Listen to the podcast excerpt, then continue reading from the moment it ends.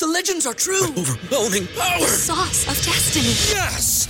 The most legendary sauce has arrived as McDonald's transforms into the anime world of WickDonald's. The greatest flavors unite in all new savory chili McDonald's sauce to make your 10-piece Wick Nuggets, fries, and Sprite ultra powerful. Unlock manga comics with every meal and sit down for a new anime short every week only at WickDonald's. Ba-da-ba-ba-ba, go! I participate in McDonald's for a limited time while supplies last. ¿Te preocupas por tu familia? Entonces, ¿por qué darles solo huevos ordinarios cuando pueden disfrutar de lo mejor? Eggland's Best, los únicos huevos con ese delicioso sabor fresco de granja, además de la mejor nutrición, como 6 veces más vitamina D, 10 veces más vitamina E y 25% menos de grasa saturada que los huevos regulares, además de muchos otros nutrientes importantes. Así que, dales los mejores huevos. Eggland's Best, mejor sabor, mejor nutrición, mejores huevos. Algunas escenas en este programa han sido recreadas. Oye, ven aquí. ¡Rápido! ¡Sube al auto! Luego de que un oficial fuese avaliado a quemarropa, un asesino psicótico condujo a los investigadores a través del medio oeste de los Estados Unidos. Nadie sabía dónde atacaría de nuevo el pistolero, aun cuando la lista de sus asesinatos y secuestros crecía. El FBI y la Policía Estatal comenzaron una carrera contra el tiempo para rescatar la zona central de los Estados Unidos de este asesino trastornado. La evidencia se acumula, no hay sospechosos evidentes. Asesino en serie fugitivo. Ted Kaczynski es arrestado.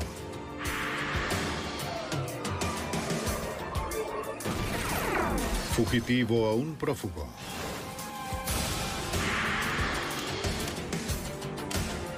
Los archivos del FBI.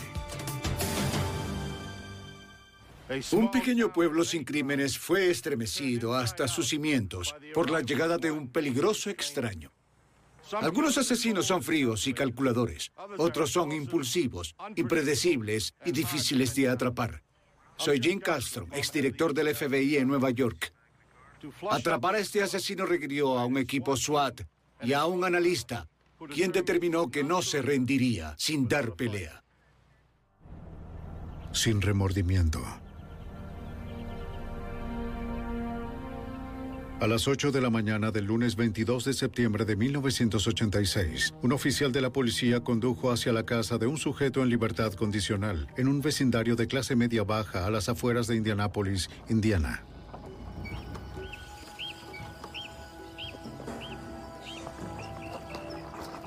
Era una visita de rutina programada una semana antes. El agente de libertad condicional Thomas Gull debía recolectar una muestra de orina de su ex convicto para verificar ilícitos de drogas.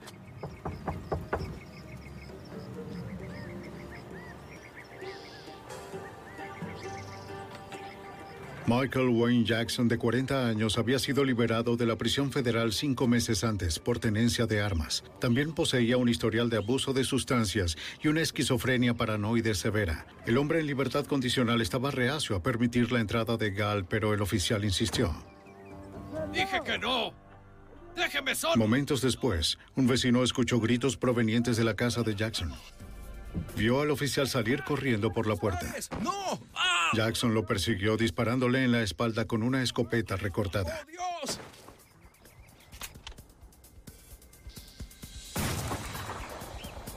El disparo final lo hizo a quemarropa. El vecino llamó a la policía mientras vigilaba lo que Jackson haría después. ¿Residente? Le dijo a la operadora del 911 que el ex convicto reapareció llevando el arma aún. Pero ahora vestía una gabardina oscura y se dirigía a su camioneta verde. La policía de Indianápolis se apresuró a ir a la casa del asesino esperando atraparlo antes de que llegara lejos.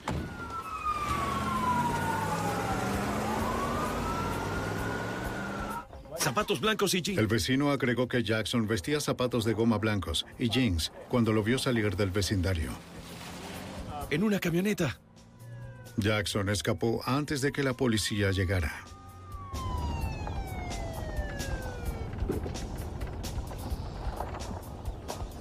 La policía llamó al FBI, pues el agente de libertad condicional era un oficial federal.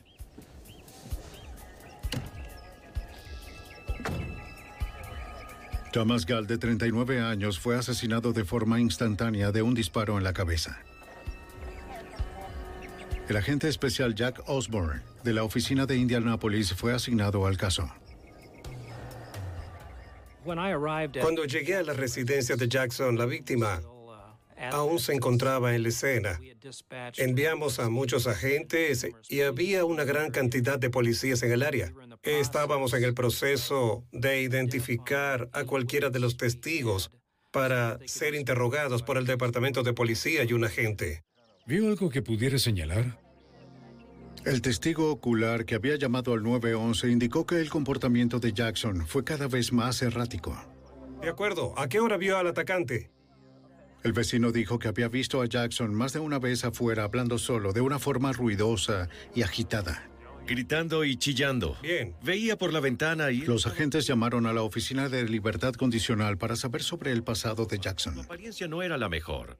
Mientras estuvo en prisión, el año anterior, a él se le diagnosticó una esquizofrenia paranoide y personalidad antisocial, por lo que fue atendido en un instituto de Salud Mental de Indianápolis, donde se le indicó tomar medicación mensual para esta enfermedad y se temía que no estuviera tomando dichas medicinas.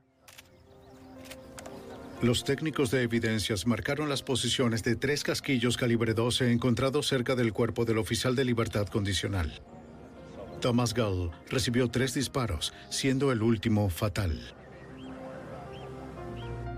En servicio por 11 años, el veterano de Vietnam fue el primer oficial federal de libertad condicional muerto cumpliendo su deber. Thomas Gall dejó una familia joven y muchos amigos. Conocí muy bien a Tom. Conocí a su familia. Conocí a su esposa. Sabía que tenía dos hijos. Sabía que había estado en el cuerpo de marines, que había pasado un año en Vietnam. Conversamos un poco sobre eso. Era una persona muy agradable, al extremo profesional y atento, y fue difícil trabajar este caso y mantener la distancia debido a esa cercanía. Los oficiales describieron el interior de la casa de Jackson como no apto para ser habitado por humanos. Entre los desechos, los investigadores hallaron la camisa cubierta de sangre que Jackson vestía al momento del ataque, de la que había sido despojado. Había basura y excrementos de animales esparcidos por el lugar. No había electricidad ni agua corriente. En un mostrador de la cocina, los investigadores descubrieron una sierra manual. También hallaron una culata recortada y el cañón de una pistola, similar al arma asesina que Jackson quizás aún llevaba con él. Aquí homicidios. Mientras los investigadores analizaban la casa, una alerta llegó de la radio policial. Bien, vamos en camino. A ocho kilómetros de distancia, unos testigos habían reportado otro homicidio. Solo 20 minutos después de que el oficial de libertad condicional había sido avaliado, un segundo hombre fue asesinado en una tienda con un disparo de escopeta. Y un tercero había sido secuestrado.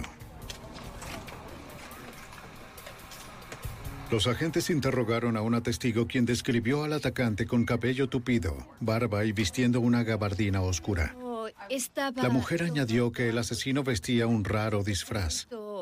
Algo raro en Los testigos de la tienda indicaron que el individuo entró al local llevando un arma de fuego, pero tenía algo en su cara. Los testigos pensaron que era grasa y quizás algo de pintura en aerosol en su cabello y su barba, lo que le daba un aspecto bastante extraño. Los agentes estaban convencidos de que era Jackson. Trataré de Una testigo describió que a las 8 y 20 de la mañana el hombre armado de rostro plateado entró de pronto exigiendo dinero. Muy bien, que nadie se mueva. Tú, sal de aquí. Tú atrás. Tú. Ve allí, retira el dinero. De acuerdo, de acuerdo. Retira el dinero, hago, toma el dinero. Lo abro lo más Muévete. rápido, lo más En pánico, el hombre lucha para abrir la registradora, pero el pistolero no podía esperar. Oye, tú, vámonos de aquí. No queriendo irse con las manos vacías, el asesino obligó a un repartidor de pan a que lo sacara de la escena en su camión.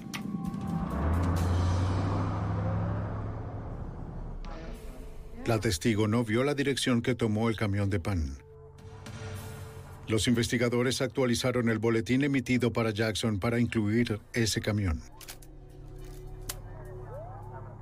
Los técnicos de evidencias hallaron el casquillo de una bala calibre 12 cerca de la caja registradora, del mismo tipo y tamaño de los encontrados en la primera escena del crimen. Luego se retiraron perdigones de la víctima para compararlos con otros obtenidos del oficial de libertad condicional.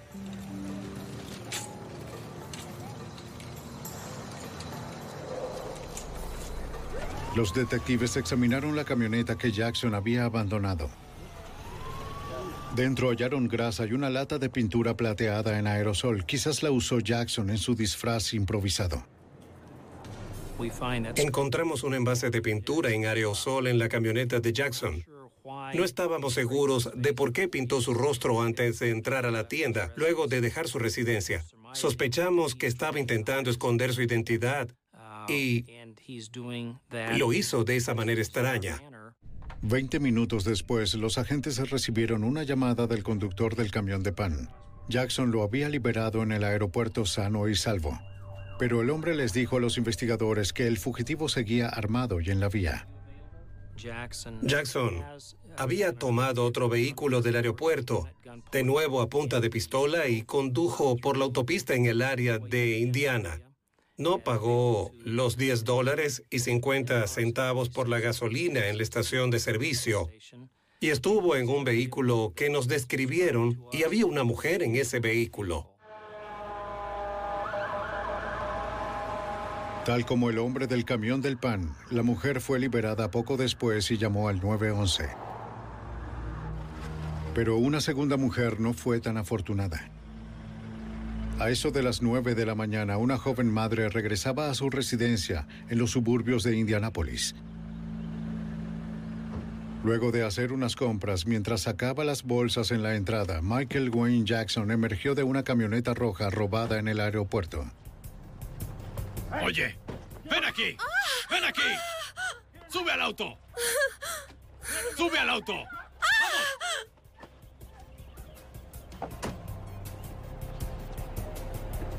Ella era el tercer rehén de Jackson en menos de una hora.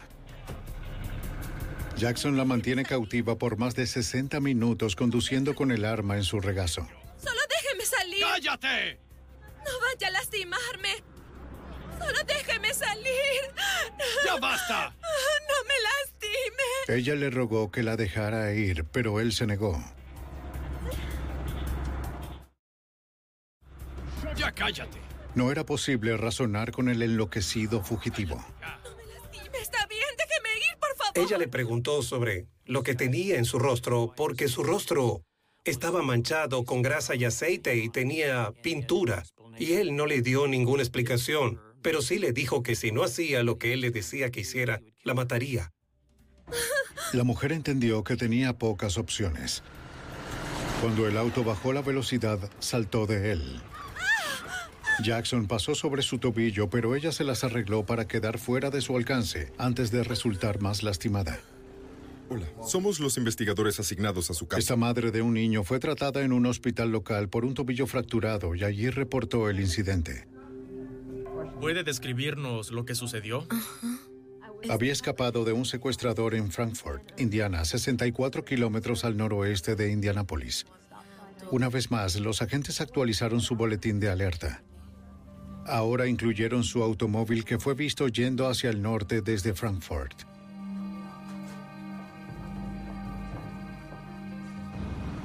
Los investigadores tuvieron problemas para predecir el próximo movimiento de Jackson. Recopilaron con rapidez información sobre su pasado intentando ganar ventaja. Mike Jackson tenía un pasado criminal muy extenso. En 1985, en Indianápolis, fue arrestado con cargos federales por tener artefactos explosivos caseros en su vehículo y un arma de fuego casera. Por esto, recibió una sentencia de un año en una prisión federal y se encontraba bajo libertad condicional de tres años por ese delito en aquel momento. Jackson también había entrado y salido de instituciones mentales gran parte de su vida. Hacía poco, e ignorando las fuertes objeciones de su familia, los psiquiatras le habían dado de alta de un centro de tratamiento, dado que su esquizofrenia se había estabilizado con la medicación. Pero sin supervisión es probable que Jackson hubiera dejado de tomar sus medicinas. Esta en realidad no es una... Y luego de dos asesinatos y tres secuestros en menos de dos horas, nadie sabía dónde se encontraba. Esto nos ayudará. Estábamos en el proceso de resolver esto así como de intentar notificar a todas las personas de emergencia del lugar y del estado de Indiana, así como contactar a otras jurisdicciones para que nos ayudaran a localizar a Jackson. Sabíamos qué vehículo había robado en Frankfort, Indiana, y esperábamos que aún estuviera en ese automóvil y que no fuera a causarle más daños a nadie en el corto plazo. Pero para las autoridades ya era tarde. A las 10 y 15 de la mañana, Jackson decidió que de nuevo debía cambiar de auto. Irrumpió en el hogar de una madre con su hijo en Frankfort, Indiana. ¡No te muevas, niño! ¡Levántate! Jackson le ordenó a la mujer que buscara las llaves del auto, o si no, los mataría a ella y a su hijo. ¡Trae tu bolso! Levántate, niño. Dame esas llaves. Ella obedeció. ¡Las llaves! ¡Muévanse! ¡Vamos! ¡Sube al niño al auto! En menos de dos horas, Jackson había secuestrado a su cuarta y quinta víctimas. ¡Vamos, deprisa! El asesino estaba tornándose cada vez más osado y agresivo. Los agentes debían encontrar alguna forma de atraparlo antes de que sus últimas víctimas terminaran asesinadas. ¡Fuera de aquí! A las 10 y 30 de la mañana del 22 de septiembre de 1986, Michael Wayne Jackson, de 40 años, ya había asesinado a su oficial de libertad condicional y al dueño de una tienda. Luego secuestró a cinco personas más, todo esto en menos de dos horas y media. El FBI y la policía de Indiana creían que el asesino estaba viajando hacia el norte desde Indianápolis, pero su paradero y su destino seguían sin conocerse. ¡Vamos! ¡Deprisa! Armado con una escopeta recortada y su rostro pintado de plateado, los investigadores pensaron que Jackson estaba sufriendo un episodio psicótico luego de dejar de tomar sus medicamentos. Digas una palabra. El fugitivo se vio por última vez en Frankfort, Indiana, donde había secuestrado a una madre y a su hijo de su propia casa.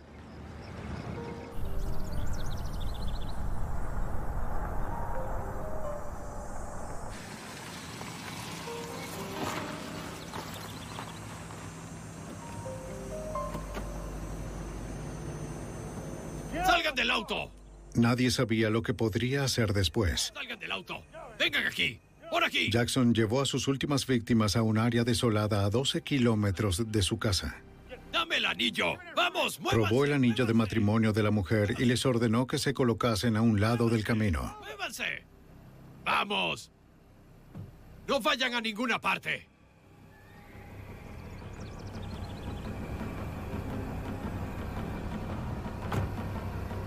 Aunque la mujer y su hijo sobrevivieron sin daño alguno, fueron 20 minutos hasta el teléfono más cercano antes de que ella pudiera reportar el último paradero conocido del asesino. En las oficinas del FBI en Indianápolis, tres horas luego de iniciarse la serie de crímenes de Jackson, el agente especial Jack Osborne introdujo una orden federal por asesinato contra el fugitivo. Pero con tan poca información sobre su ubicación exacta, sería difícil evitar que Jackson atacase de nuevo. En Frankfurt, y esa es nuestra última ubicación. Por lo tanto, creo, ahora teníamos a Jackson huyendo o conduciendo desde Frankfurt, área de Indiana, pero en realidad no teníamos idea de hacia dónde se dirigía, cómo iba a llegar allí, qué ruta iba a tomar, o si podría plagiar a alguien más en las próximas horas. Esta es nuestra quinta ubicación. Dado que los patrones de viaje y de crímenes de Jackson eran tan aleatorios, los agentes expandieron la búsqueda y alertaron a todos los oficiales terrestres del FBI en un radio de 1.200 kilómetros que incluía Cleveland, Chicago y St. Louis. Si podemos abarcar a todo el estado, también a todas las fuerzas del orden, en particular a lo largo de la Interestatal 65. También contactaron a la madre del fugitivo en Jackson, Mississippi, pero no tenía idea de a dónde podría estar dirigiéndose su hijo. Los investigadores mantuvieron informados a los medios. Para el mediodía, la foto de Michael Wayne Jackson se encontraba en todos los noticieros del área de Indianápolis. Seis horas después, el fugitivo apareció cerca de St. Louis había viajado 482 kilómetros al suroeste hasta las cercanías de O'Fallon, Missouri.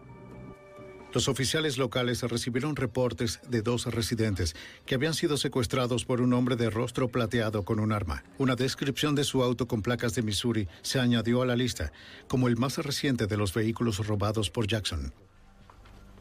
Hay que conducir unas cinco horas desde Indianápolis hasta San Luis. Así que en la tarde del lunes 22 de septiembre, las fuerzas del orden locales y estatales en Missouri, luego de que habían recibido nuestros boletines, notificaron al Departamento de Policía y a nuestra oficina que creían que Jackson se encontraba allí porque había intentado secuestrar y robar el vehículo de dos personas distintas en esa área. Poco más tarde, en un camino rural, un tercer residente de O'Fallon conducía desde el trabajo hacia su casa cuando vio el auto de su esposa con el sospechoso al volante. El hombre no sabía que Jackson había asesinado a dos personas ese mismo día. ¡Oye! El hombre con el rostro plateado, cabello tupido y barba se negó a detenerse. Cuando los autos se acercaron en una intersección, el asesino sacó su arma.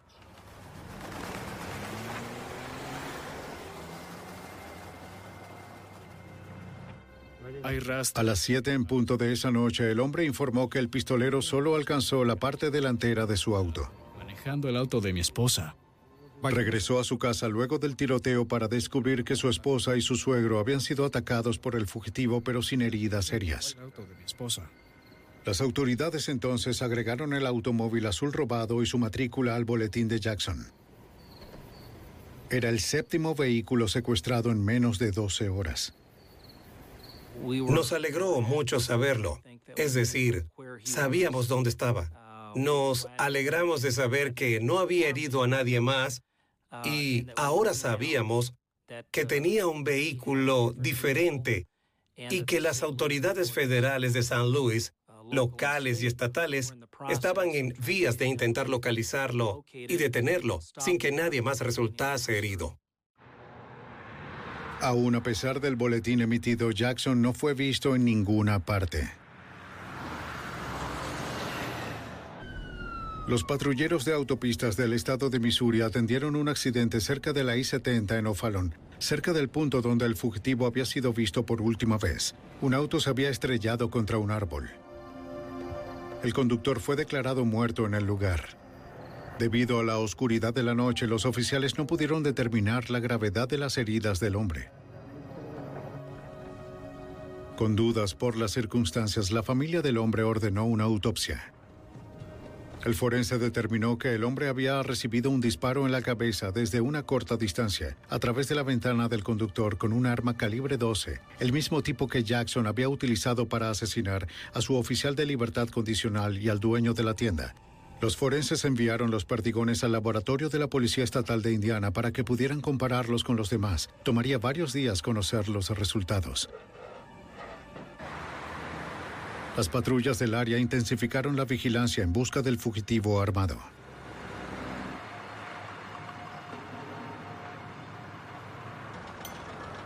A 16 kilómetros de allí, alrededor de las 7 y 30 de la noche, el vehículo oscuro con matrículas de Texas llegó a una estación de gasolinas en Westville, Missouri. Jackson había plagiado su octavo vehículo y tomó a su conductor como rehén. El empleado no estaba al tanto de la búsqueda y no supo qué decir del hombre con el rostro plateado. Cuando el fugitivo pagó la gasolina, el empleado notó un arma de fuego en su regazo y que había sangre en sus manos. Gracias.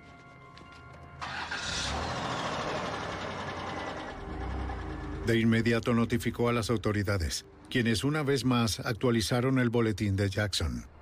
Ahora incluía el auto con matrículas de Texas. Los oficiales locales y estatales acudieron al área de Wentzville, cerca de la Interestatal 70. Tenían que hallar al asesino en serie antes de que atacara de nuevo. El 22 de septiembre de 1986, el FBI seguía buscando al fugitivo Michael Wayne Jackson, solicitado por tres asesinatos y 11 secuestros en menos de 12 horas. El hombre del rostro plateado fue visto por última vez en una estación de gasolina de Missouri, armado con una escopeta recortada y conduciendo un vehículo robado de color oscuro con matrículas de Texas. Gracias. El pasajero era el dueño del automóvil y era el rehén más reciente de Jackson.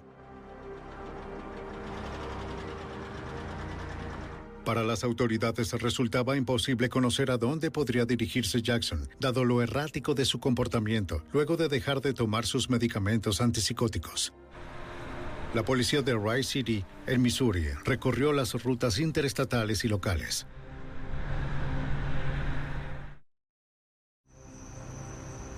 A las 9 y 15 de la noche, el jefe de la policía del pueblo y un sargento vieron a Jackson solo en el vehículo robado.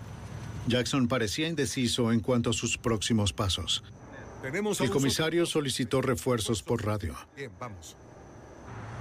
No llegaron a tiempo.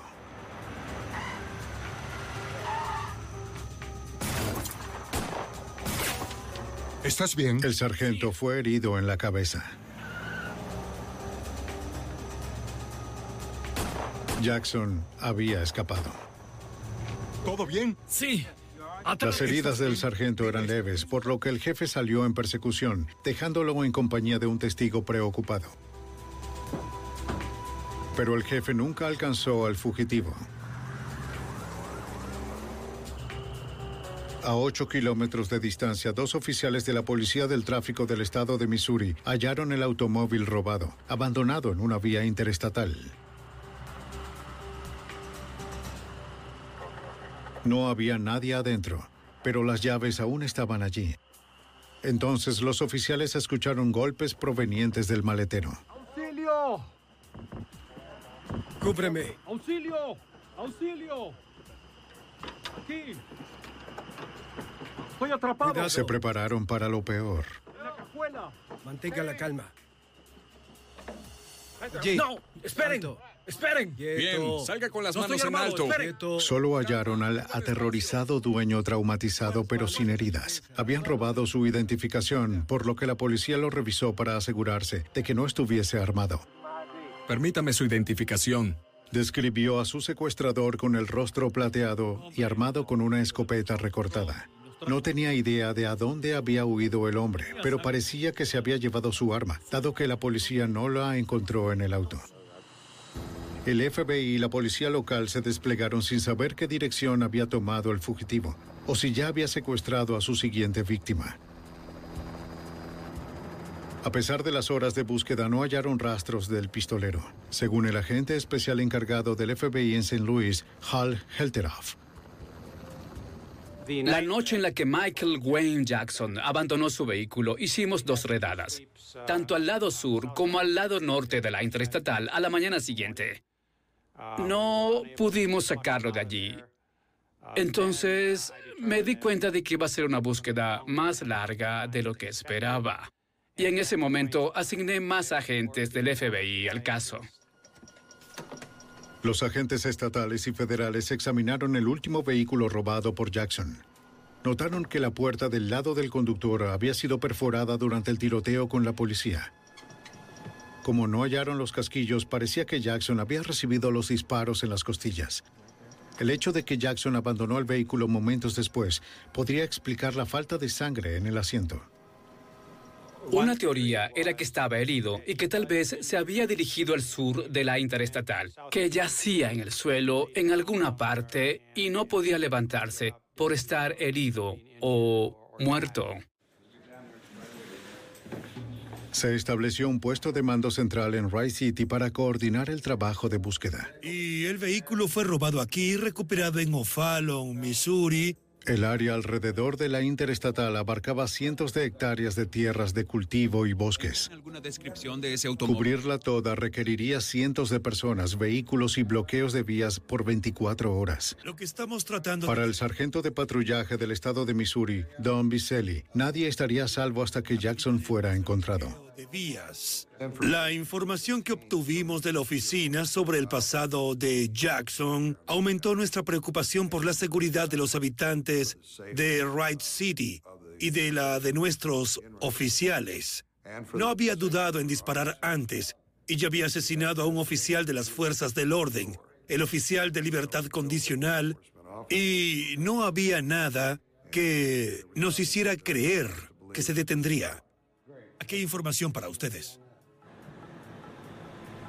Las autoridades establecieron un perímetro alrededor de Rice City que se extendía 8 kilómetros en cada dirección. Los residentes de una población de 1.200 habitantes se despertaron para encontrar a su comunidad saturada con fuerzas del orden, buscando un asesino armado e inestable. Con una tasa de homicidios de cero y una actividad criminal mínima en todo sentido, los pobladores estaban atemorizados. Se vieron forzados a cerrar sus puertas con seguro por primera vez y muchos dejaron a sus hijos en casa sin enviarlos a la escuela. Tuvimos que empezar a alertar a la comunidad acerca de que teníamos a un sospechoso en el área que era muy peligroso y a pedirle a la gente que nos mantuviera informados si veían a alguien con la descripción de Jackson. Y no tomó mucho tiempo para que la voz se corriera, por supuesto, en esa comunidad tan pequeña, porque nuestro mayor temor era que secuestrara a alguien. El extenso campo se dividió en sectores de un kilómetro y medio de ancho. Bien, veamos. Los equipos de búsqueda estaban conformados por sabuesos, miembros SWAT, agentes del FBI y policía estatal. Se distribuyeron fotos a los investigadores y muestras de la ropa de Jackson, a los perros, para que conocieran su aroma. Revisaremos los terrenos. Cientos de edificios ocupados y abandonados llenaban el paisaje. Todos tendrían que ser examinados. Un edificio en ruinas en el que podría estar... Durante los días siguientes, un gran número de lugares fueron explorados más de una vez. Era un proceso tedioso y consumía mucho tiempo. Los sabuesos conocidos por su papada y sus orejas grandes que envían partículas diminutas del aroma hacia sus perceptivas narices encontraron pocas señales de Jackson. En una edificación los investigadores registraron un campamento abandonado. Pero solo encontraron los utensilios de cocina y el impermeable que había abandonado un trabajador itinerante de la temporada de cosecha.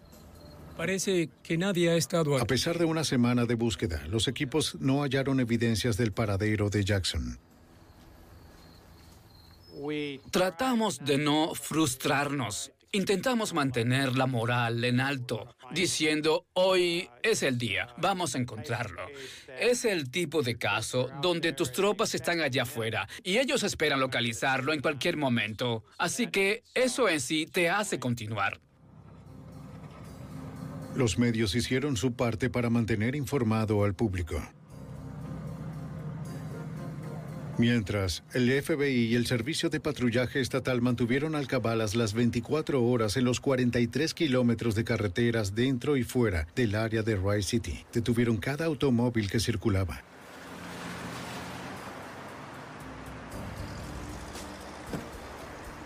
Uno de los hombres que detuvieron dijo ser el sobrino del fugitivo.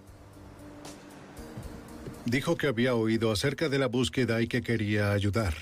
Les dijo que su tío podía sobrevivir por su cuenta en los bosques y que era posible que Jackson vistiera equipo blindado que tenía en su poder. Aquí está mi tarjeta. Eso podría explicar cómo Jackson había sobrevivido al disparo de un policía que parecía haber impactado sus costillas.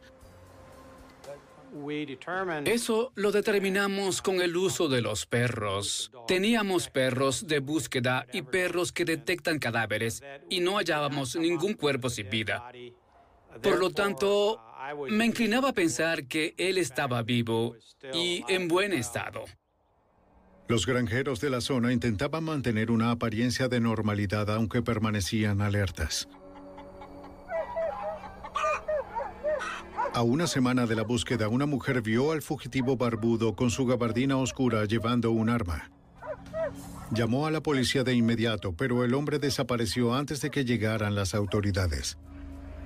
Siete días después de que Michael Wayne Jackson hubiera dejado su casa en Indiana, el asesino en serie continuaba libre.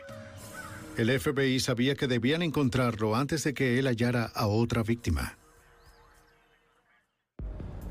Para el 28 de septiembre de 1986, había transcurrido una semana de la búsqueda del fugitivo armado Michael Wayne Jackson, solicitado por múltiples asesinatos, secuestro y por herir a un oficial de la policía. El criminal de 41 años había sido visto por última vez armado y a pie en la zona rural de O'Reilly City, Missouri.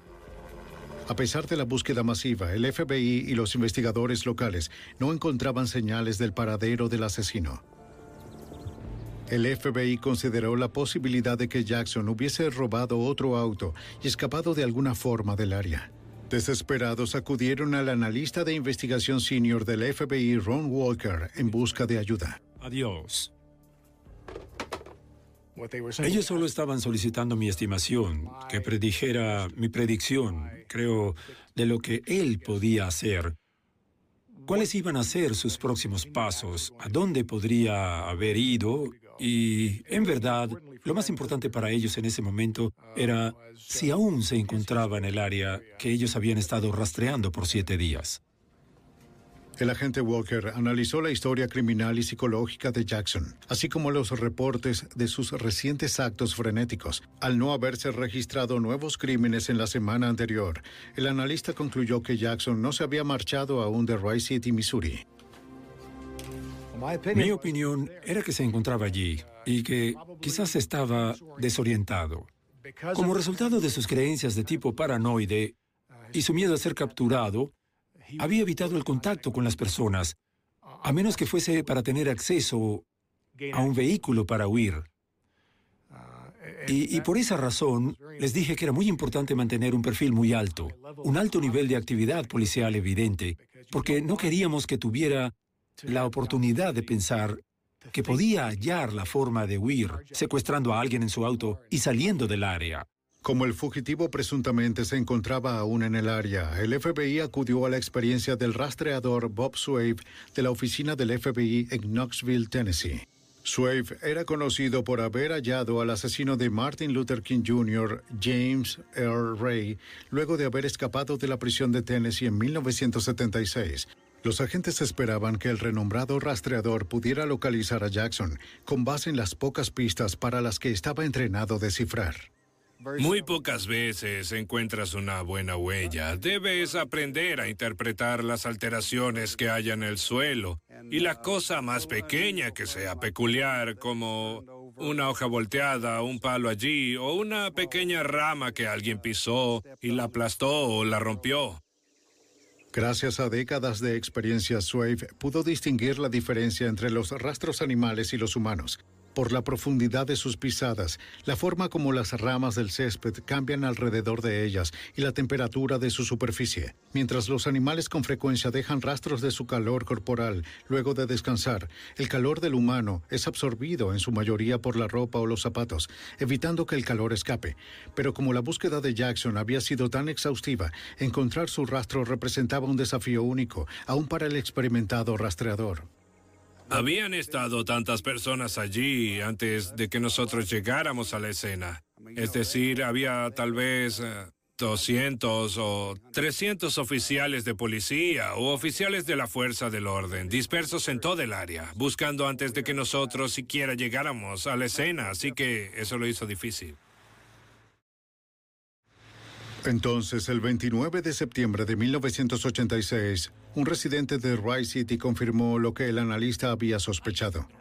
Reportó que habían irrumpido en su casa de huéspedes. No habían robado nada, pero halló un espejo roto, afeitadoras desechables usadas y un envase de sopa abierto. Los técnicos de evidencias recolectaron vello afeitado del lavamanos, salpicado con pintura plateada. Parecía que Jackson había cambiado su apariencia una vez más. Después de nueve días de búsqueda, los agentes temieron que Jackson hubiera podido evadir los controles con su nuevo aspecto.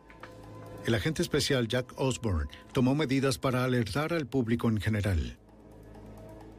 Jackson fue incorporado a las listas de los más buscados del FBI el primero de octubre para obtener exposición a nivel nacional. Una búsqueda en St. Louis y en Wright City había continuado por muchos días. Había sido visto, pero no sabíamos en dónde se encontraba. Y pensábamos que si había publicidad, siendo él una persona tan peligrosa, eso nos ayudaría a localizarlo en caso de haber salido del área de St. Louis o de Wright City. El 2 de octubre, los investigadores regresaron a una edificación que habían revisado una semana antes. Aún estaban allí los materiales para acampar que ya habían visto, pero ahora faltaba un artículo, un impermeable azul. Se preguntaron si era de Jackson y si habría regresado a buscarlo ahora que las noches se estaban haciendo más frías. Sentí que probablemente iba a buscar alguna edificación abandonada para esconderse, solo para guarecerse del clima. Estábamos lidiando con un hombre que había estado huyendo sin comida ni agua, hasta donde sabíamos, que estaba bajo un estado alterado, elevado de ansiedad emocional y psicológica y excitación. A nivel físico, podía estar muy, muy debilitado, así como mentalmente. A medida que el equipo se acercaba al granero que habían registrado antes, el rastreador notó la huella húmeda de un zapato deportivo que apuntaba hacia el interior. Jackson había sido visto por última vez usando zapatos deportivos. Los investigadores no estaban seguros de cuándo era la huella, ni de si era de Jackson. Sabíamos que allí había estado el equipo SWAT, allí, y no sabíamos con certeza si era su propio rastro o si eran nuestros. Parte del lodo se había secado un poco, otra parte aún estaba húmeda, indicando que eso tenía quizás unas ocho horas. Un disparo resonó desde la parte alta. Un miembro del equipo escapó sin daños, pero otro quedó atrapado abajo. Cuando el disparo pasó sobre mi cabeza, por supuesto que hubo disparos de perdigones por todo el granero. Creo que ninguno de nosotros resultó herido, pero miré a mi izquierda y vi a uno de los rastreadores saltar dentro de una caballeriza. Sin conocer la ubicación exacta del pistolero, no podía llegar hasta la puerta sin exponerse como un blanco fácil. John. ¿Sí? Dado que el rastreador no tenía radio, los investigadores le hablaron a través de las paredes. Bien. Él confirmó que no estaba herido y describió el espacio interior para que el equipo pudiese planificar el rescate. No había otra salida, salvo la puerta principal. Supe que la salida del caso de Jackson sería una muy violenta. Vi tal vez que se generaría una situación de barricada con tiroteo, donde sería asesinado por la policía. Quizás ocurriría un suicidio por la policía, donde él los forzaría a dispararle. Me sentí totalmente seguro de que no habría una solución pacífica para este caso. De acuerdo. ¿Estás herido? No, estoy bien. El rastreador esperó por ayuda, atrapado dentro del granero, con un pistolero armado y demente en el piso superior. El 2 de octubre de 1986, el FBI y la Policía Estatal de Missouri tenían rodeado un granero en Rice City, donde un rastreador quedó atrapado, con un pistolero en el piso superior, quien se creía era el asesino Michael Wayne Jackson. Mientras un helicóptero vigilaba al granero desde arriba, los miembros del equipo SWAT tomaban posiciones alrededor del perímetro. Un francotirador del equipo abrió fuego, esperando distraer al pistolero el tiempo suficiente como para que el rastreador pudiera escapar por la puerta principal.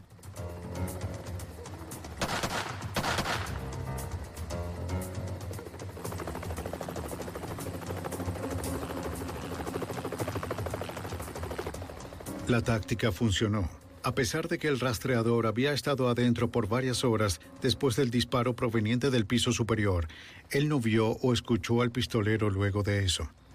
El agente especial encargado del FBI, Hal Helterhoff, tuvo que tomar algunas decisiones difíciles al tiempo que manejaba la situación.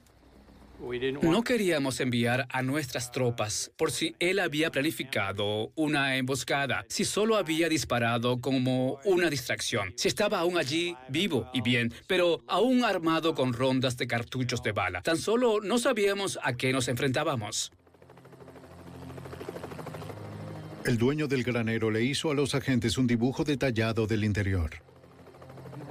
El granjero explicó que en el piso inferior había un almacenamiento de tractores y algunos establos, y arriba un enil.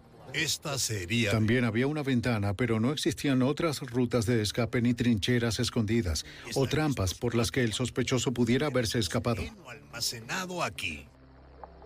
Michael Wayne Jackson, no vamos a entrar. Los agentes intentaron hacer contacto con el fugitivo. Salga con las manos sobre su cabeza y no resultará herido. No obtuvieron respuesta. Repito, Después de trabajar tan duro todos esos días, no queríamos hacer un mal movimiento y que alguno de nuestros agentes, oficiales o soldados, resultara herido en el último minuto, sin ninguna necesidad. Así que este fue un trabajo muy, muy disciplinado y bien organizado.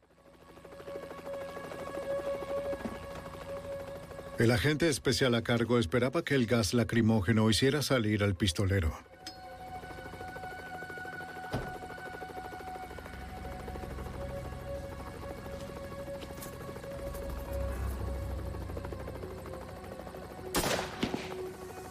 Dispararon cápsulas de gas lacrimógeno no inflamable hacia el piso superior.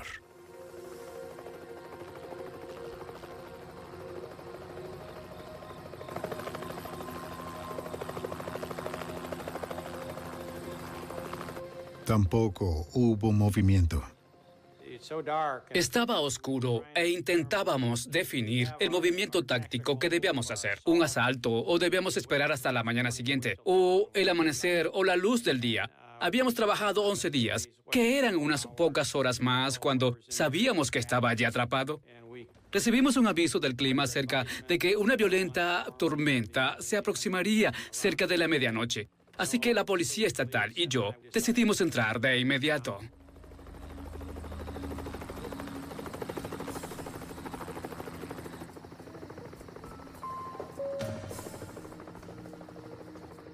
Equipados con lentes de visión nocturna, los miembros SWAT recorrieron el espacio oscuro y sombrío.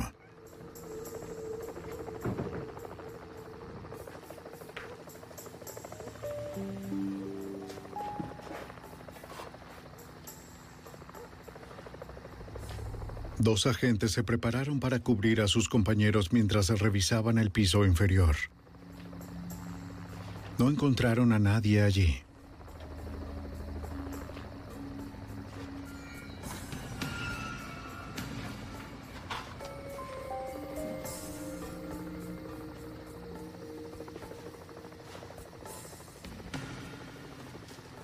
No tenían forma de saber si el asesino estaba esperando agazapado o si aún estaba allí en realidad.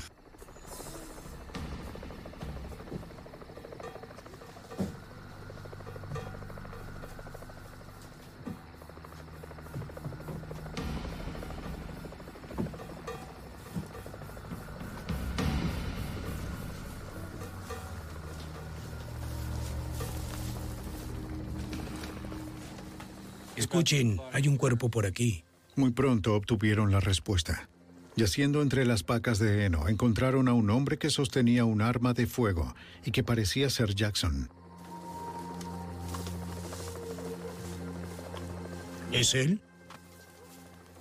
Estaba sin vida, muerto por un disparo que él mismo se había dado en la cabeza horas antes.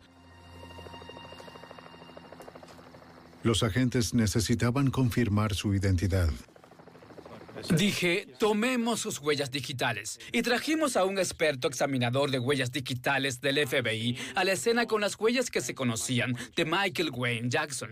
Él tomó sus huellas digitales y nosotros luego esperamos su evaluación. Y al fin anunció, sin dudas coinciden, es Michael Wayne Jackson. Y en ese momento todos nos sentimos aliviados. No encontraron equipo blindado en el asesino, pero como había predicho el analista del FBI, Michael Wayne Jackson prefirió morir antes que rendirse. Once días después de que Michael Wayne Jackson hubiera asesinado a su oficial de libertad condicional y comenzara su ola de crímenes, el pueblo de Rice City, Missouri, podía sentirse a salvo de nuevo. Podría haber terminado mucho peor, según el sargento de patrullaje del estado de Missouri, Don Biselli. Sentí alivio por la población. Nadie más iba a resultar herido allí. nadie en esa comunidad tendría que preocuparse nunca más por Michael Wayne Jackson.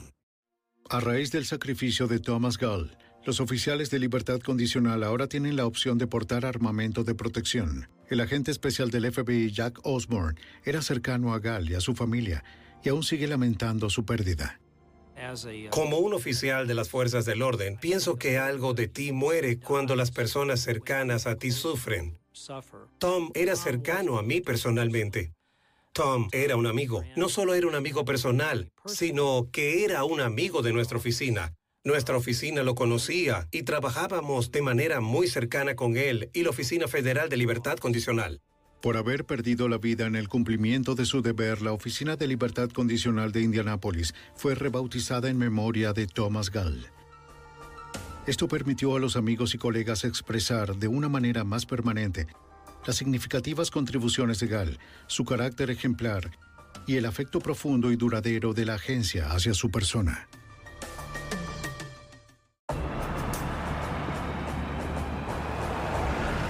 En una autopista al norte de Virginia, un sorpresivo ataque con disparos a un grupo de empleados de la Agencia Central de Inteligencia, CIA, impactó a la nación. El FBI tomó el control y comenzó una búsqueda a nivel nacional que con rapidez se convirtió en una cacería humana internacional.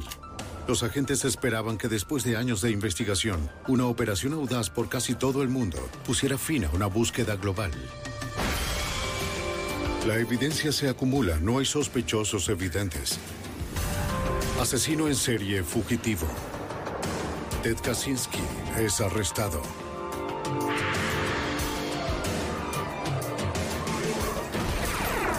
Fugitivo a un prófugo.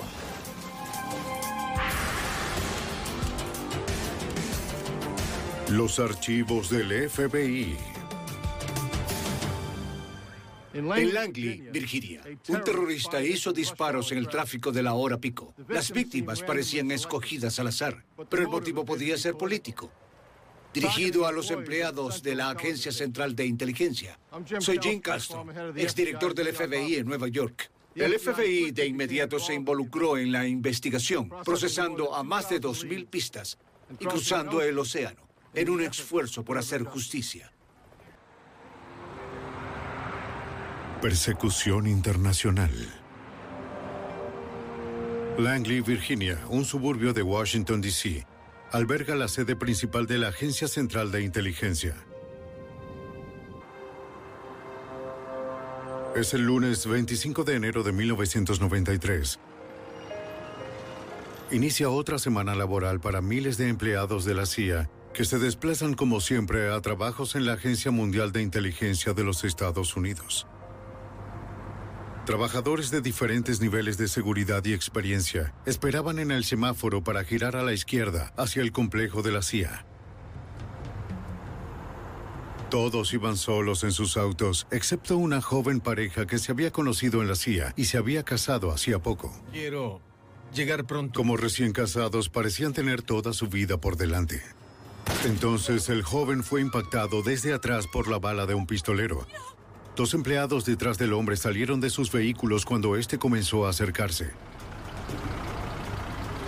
Una tercera empleada huyó antes de que pudiera dispararle.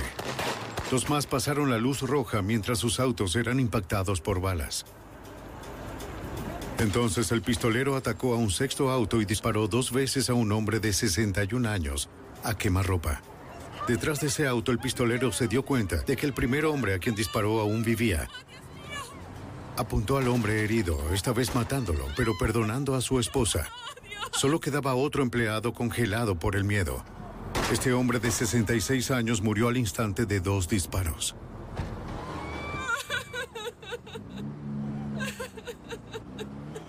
¡Oh, Dios mío!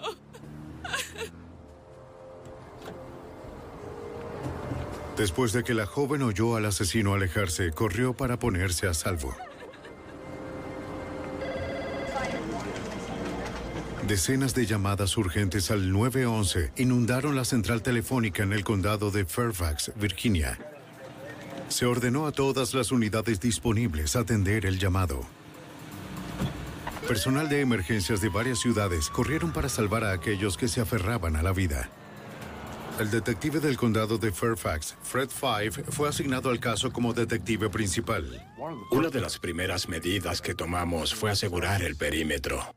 No estábamos seguros de con qué tipo de individuos estábamos tratando, así que tuvimos que acordonar con seguridad armada el perímetro de la escena para evitar un nuevo ataque.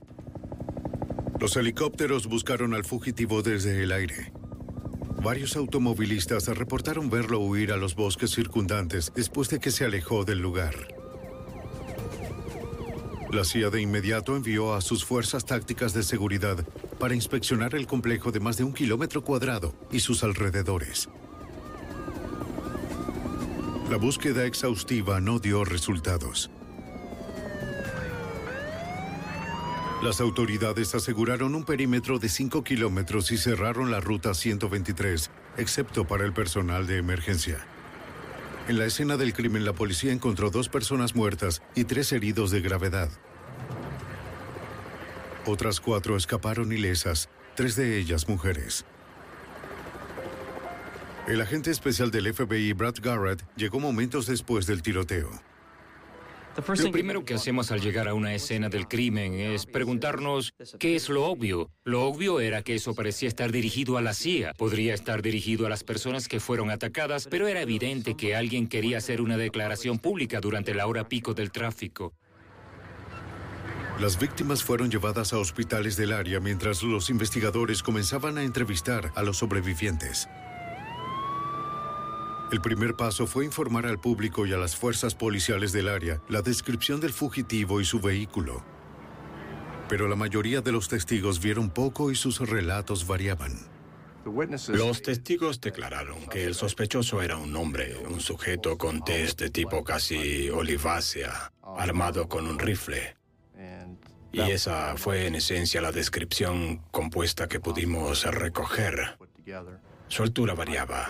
El vehículo pasaba de ser una camioneta ranchera marrón hasta una azul. Creo que muchas de las personas estaban en una situación de pánico y estaban protegiéndose para no ser eh, víctimas. Una mujer lo vio más de cerca que la mayoría. Describió al pistolero como un hombre de cabello oscuro de más de 30 años, vistiendo chaqueta color canela y pantalones oscuros. Aunque él la tenía en la mira, por alguna razón optó por no dispararle. Analizamos a los individuos que fueron asesinados y nos preguntamos, ¿podría haber una conexión? ¿Habían hecho algo en el pasado de lo que alguien podría querer vengarse de ellos por alguna razón? Ya fuera algo personal o profesional, había que verlo de estas dos formas.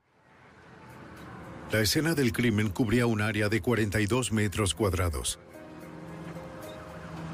Trozos de vidrio y casquillos cubrían el asfalto.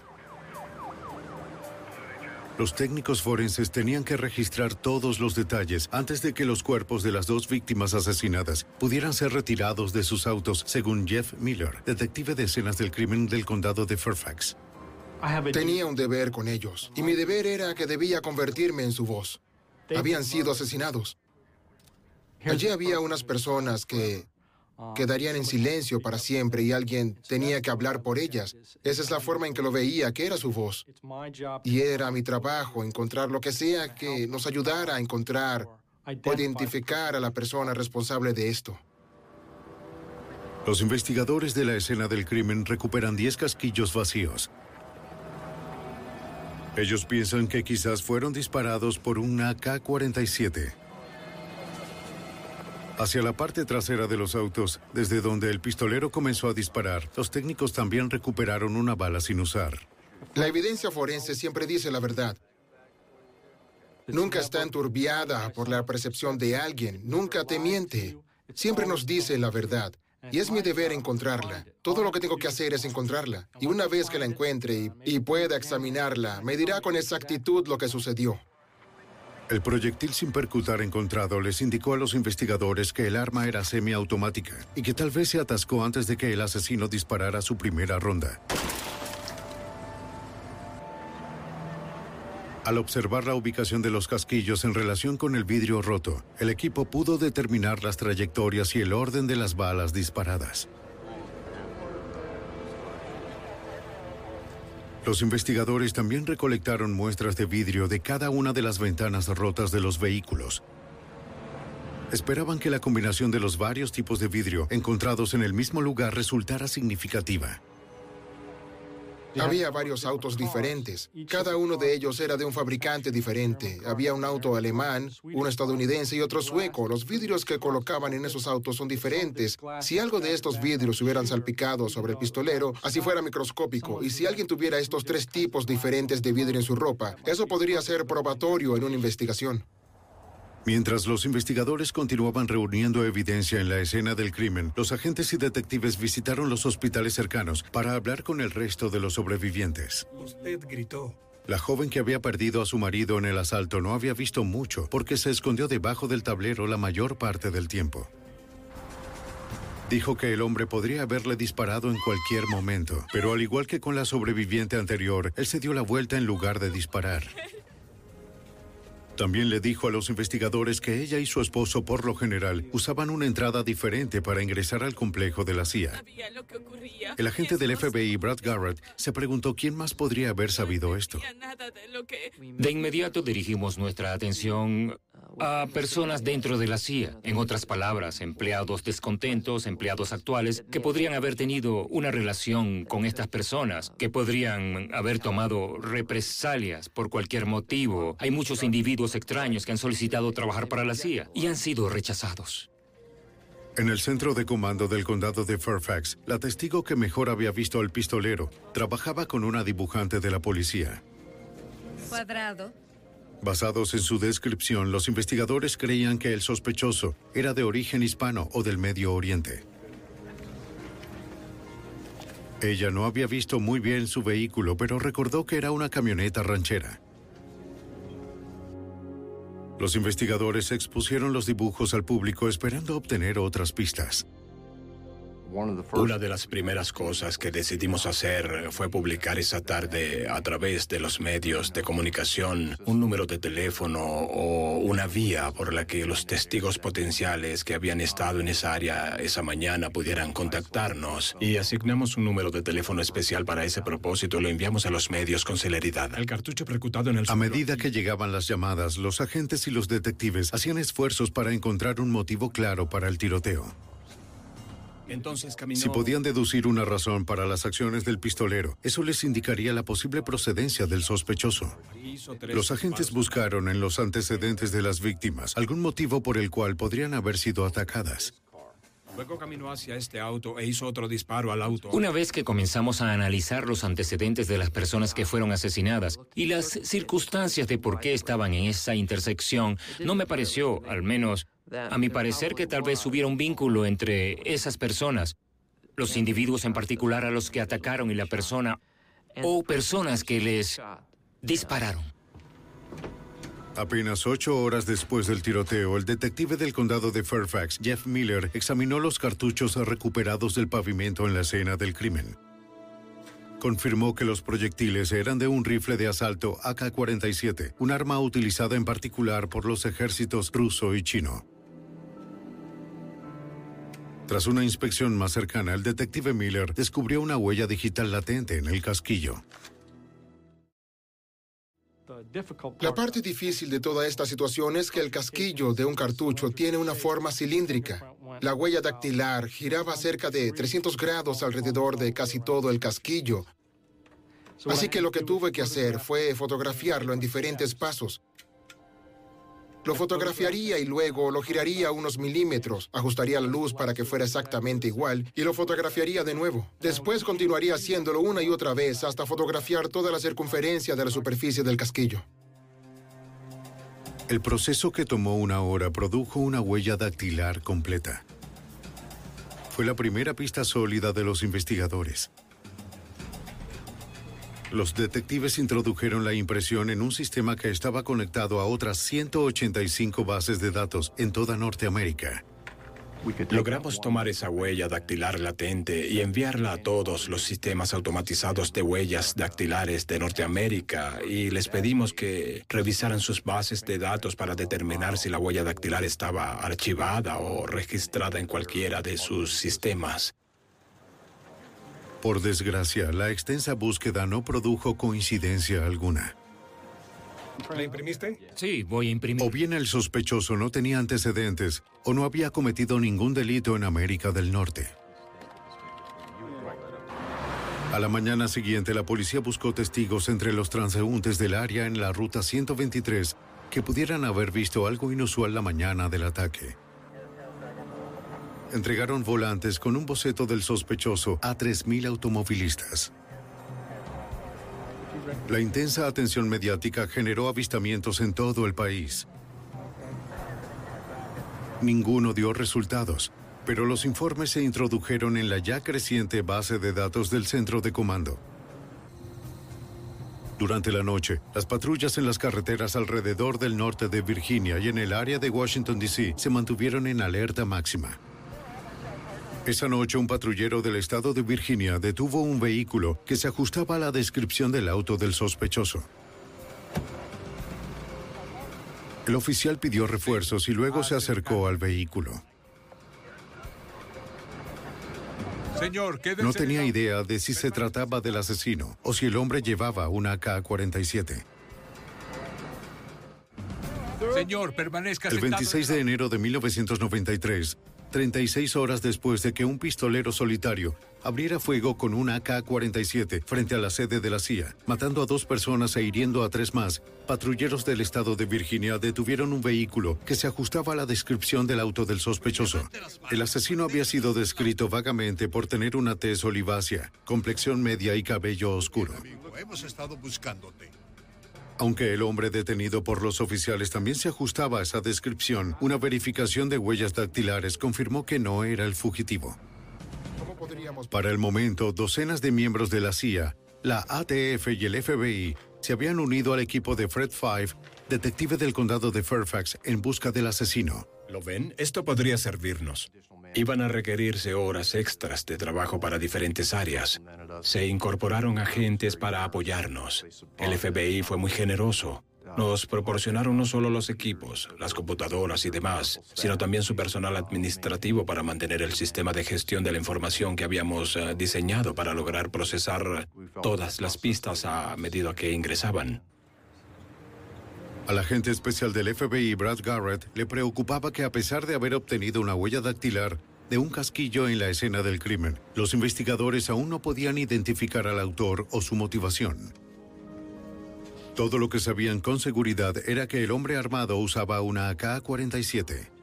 Así que tomé una decisión. Les dije, reconsideremos y busquemos todos los AK-47 comprados en el último año.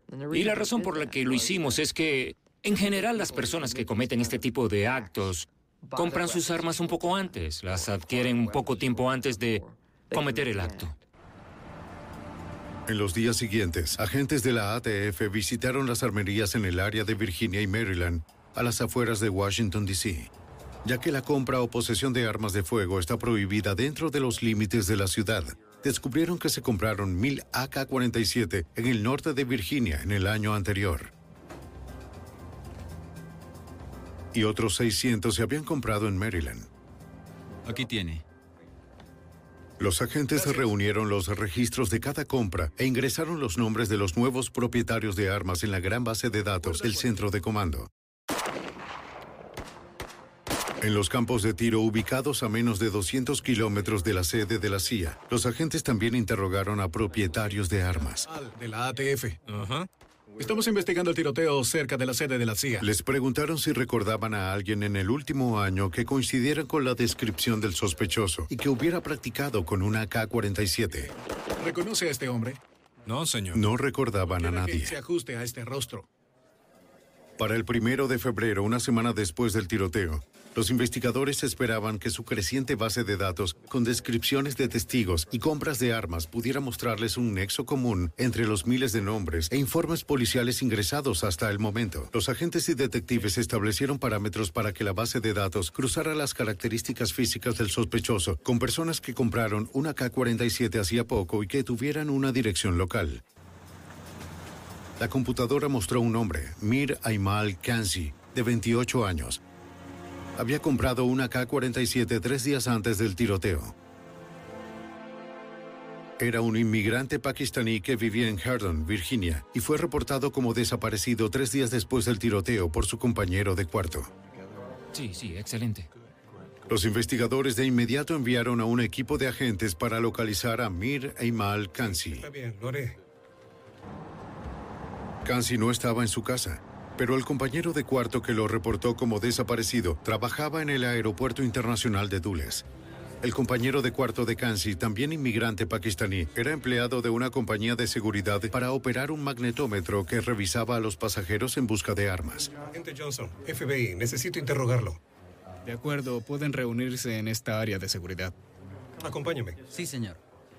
De acuerdo. Por aquí. De acuerdo. Le dijo al FBI que no había visto a Kansi en varios días. Debo interrogarlo cuanto antes. No, señor. Dijo que no podía hablar mucho tiempo porque estaba de servicio, pero que se reuniría con agentes más tarde en su apartamento en Hardon, Virginia, para responder a todas sus preguntas. De acuerdo, señor. El compañero de cuarto agregó que debía volar de regreso a Pakistán esa misma semana, pero que hasta entonces cooperaría con las autoridades.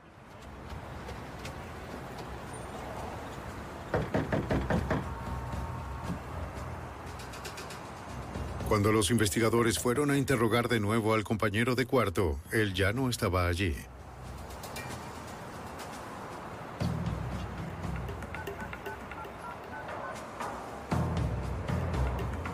Pronto descubrieron que el compañero de cuarto había cambiado sus planes de viaje.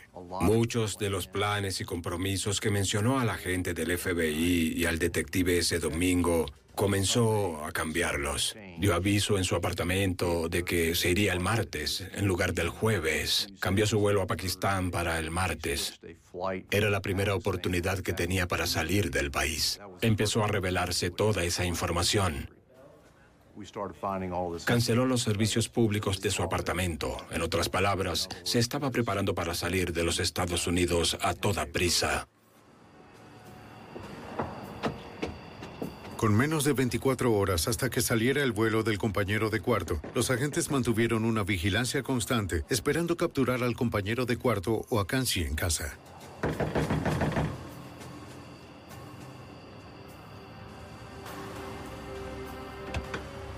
¿Qué ocurre? Su perseverancia dio frutos. Encontraron al compañero de cuarto solo en casa. Había pocos artículos en el apartamento. ¿Va a decirme lo que pasó ayer? ¿Le importa si reviso el dormitorio? No, no hay problema. Parecía que Kansi y el compañero de cuarto no planeaban regresar. El hombre no sabía dónde estaba Kansi en el momento, pero permitió que los investigadores revisaran lo que quedaba del apartamento casi vacío.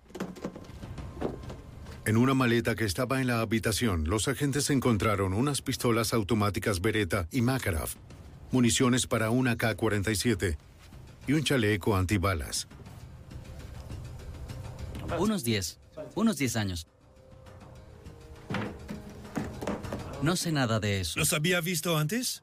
No, El compañero de cuarto negó cualquier conocimiento de las armas y afirmó que la maleta pertenecía a Kansi. Eva, de lo que él trae. No lo vigilo. Los investigadores siguieron inspeccionando el apartamento.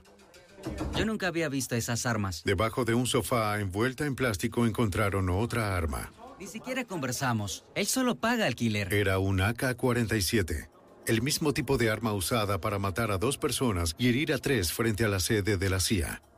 No es mía. El compañero de cuarto dijo que no sabía que el arma estaba ahí y agregó que solo había conocido a Kansi unos meses antes, cuando este se mudó allí. El compañero de cuarto nos dijo que el señor Kansi en principio lo contactó a través de otro pakistaní. Pues el señor Kansi estaba buscando un lugar para vivir. El compañero de cuarto dijo, bien, puedes vivir conmigo. Y acordaron una cantidad de dinero para que el señor Kansi pudiera vivir allí. No es mío. Esperaban que el laboratorio forense del FBI confirmara que habían encontrado el arma homicida. Mi vida.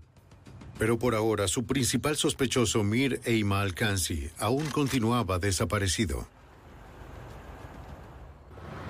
Para el 8 de febrero de 1993 habían transcurrido dos semanas desde que un solitario pistolero abrió fuego con una K-47 frente a la sede de la CIA en Langley, Virginia, matando a dos empleados de la CIA e hiriendo a otros tres. El FBI, la ATF y la policía del condado de Fairfax creían que Mir Eimal Kansi, un inmigrante pakistaní de 28 años, era su principal sospechoso. En el apartamento de Kansi, en Herndon, Virginia, los investigadores continuaron su búsqueda donde habían encontrado una K-47, el mismo tipo de arma utilizada en el tiroteo de la CIA.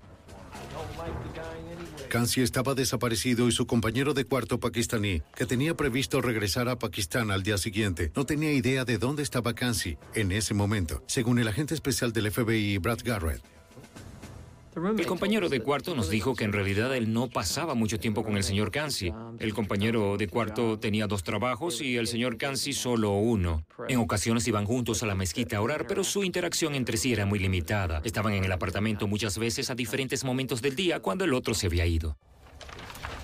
Esperando apartar las sospechas de los investigadores sobre él, el compañero de cuarto firmó su consentimiento para ayudar en la investigación. En un armario, los investigadores encontraron una chaqueta cazadora color canela, similar a la que los testigos describieron como la usada por el pistolero. El compañero de cuarto les dijo que la chaqueta pertenecía a Kansi. Fuera del apartamento, el compañero de cuarto señaló el vehículo de Kansi estacionado en la acera, una camioneta pequeña. Los oficiales confirmaron que su registro era del sospechoso. En el interior divisaron un mapa abierto en el área de la sede de la CIA, en Langley, Virginia. Mira eso. Cerca también vieron un recorte sobre el director de la CIA. Los agentes necesitarían obtener una orden antes de poder realizar una búsqueda más exhaustiva. Si ese era el vehículo usado por el asesino, las descripciones de los testigos del vehículo en el tiroteo habían sido erróneas. Aunque el compañero de cuarto había cooperado con los investigadores, el detective Fred Fife del condado de Fairfax no iba a arriesgarse. Sabíamos que el compañero de cuarto del señor Kansi estaba planeando irse de los Estados Unidos, pues había comprado un boleto de avión para un vuelo fuera de los Estados Unidos, solo de ida. No planeaba regresar. Fue considerado un testigo material para la investigación, por lo cual fue puesto bajo custodia y retenido debido a su riesgo de abandonar los Estados Unidos. Pakistán. De hecho. En la sede de la policía, los investigadores continuaron interrogando al compañero de cuarto de Kansi. Podía hacer algo violento. Les dijo que Kansi había trabajado como mensajero para un servicio de mensajería local desde agosto de 1992. Seis meses antes, en febrero de 1992, Kansi había recibido asilo político y un permiso de trabajo del Servicio de Inmigración y Naturalización. Yo... Yo no sé. Fuimos afortunados en este caso de obtener las huellas del señor Kansi, pues él no tenía antecedentes penales en los Estados Unidos. Pero el Servicio de Inmigración aquí en los Estados Unidos había tomado sus huellas dactilares al momento en que había solicitado asilo aquí, por lo cual tenían una tarjeta de huellas dactilares que pudimos obtener de ellos. Se llamó a algunos técnicos del laboratorio para procesar la evidencia forense durante la noche, mientras el compañero de cuarto les contaba a los investigadores más sobre Kansi. Dijo que Kansi solía estar callado. Pero cuando veía los reportes noticiosos de la televisión, se enfurecía por la forma en que se trataba a los musulmanes durante los conflictos en Bosnia, Irak e Israel. Fue entonces cuando Kansi se decidió a actuar. El compañero de cuarto al fin admitió que el señor Kansi le había dicho que iba a hacer algo grande y le pedimos que definiera grande y él dijo, pues no estoy seguro, pero tal vez fuera un tiroteo de algún tipo y se refirió a ir y hacer algo grande en la CIA, la Casa Blanca o la Embajada de Israel. Hasta que hayamos completado nuestra investigación. Los agentes creían que el compañero de cuarto no estaba conectado con los tiroteos pero no se le permitió salir del país hasta que se completara la investigación. Los técnicos del laboratorio compararon la huella digital extraída del casquillo encontrado en la escena del crimen con la huella digital de Kansi del archivo de inmigración. Ambas coincidieron. Los investigadores también confirmaron que el número de serie del arma recuperada en el apartamento coincidía con el número de serie del AK-47 chino comprado por Kansi tres días antes de los asesinatos de la CIA. Kansi presentó dos formas de identificación en una verificación de antecedentes de la Policía del Estado de Virginia y la compra se aprobó en minutos. Entonces los técnicos del laboratorio del FBI compararon las pruebas de balas y casquillos disparados a través de la K-47 de Kansi con las balas y casquillos recogidos en la escena del crimen por el detective Jeff Miller. El experto en armas de fuego pudo corroborar que las balas en la escena del crimen fueron percutadas por el arma que se encontró en el apartamento de Kansi. También pudo examinar los casquillos de las balas del AK-47 que probó en el laboratorio y compararlas con los casquillos de las balas que recogí en la escena del crimen. Pudo concluir que los casquillos en la escena del crimen de hecho fueron percutados por la misma arma. Los técnicos luego examinaron la chaqueta cazadora encontrada en el armario del apartamento de Kansi. Si esta era la misma prenda que los testigos vieron que vestía el pistolero cuando disparó a quemarropa a sus vehículos, habría pequeños fragmentos de vidrio incrustados en la tela. Teníamos vidrios de un automóvil alemán, de un automóvil sueco, también de uno estadounidense. Y si había de esos tres tipos de vidrio en su ropa o en sus zapatos, entonces sería muy obvio que él se encontraba, si no allí, al menos cerca del sitio cuando todo sucedió, porque tenía todo ese vidrio sobre él. Pudieron localizar partículas de vidrio en su ropa que coincidieron con los tipos de vidrio que tenían los vehículos en la escena del crimen. Los investigadores ya tenían pruebas suficientes para acusar a Mirei Mal Kansi de homicidio capital y heridas intencionadas. El FBI también presentó cargos de vuelo para evitar enjuiciamiento y ofreció una recompensa de 100 mil dólares por información que condujera a la captura de Kansi. Se desplegaron agentes para entrevistar a miembros de la comunidad pakistaní en el área de Washington. Estaban buscando amigos de Kansi, conocidos o cualquier persona que hubiera estado en contacto con él. Nos enteramos de que el señor Kansi había ido a un supermercado en Herdon, Virginia, donde la persona encargada del mismo tenía una conexión con una agencia de viajes. Y supimos a través de este sujeto que el señor Kansi lo había contactado la tarde del día 25, el día del tiroteo, y compró un boleto de ida a Pakistán. Le dijimos que no había El gerente dijo que Kamsi solo tenía una maleta y que necesitaba un traslado al aeropuerto, por lo que él mismo llevó a Kamsi.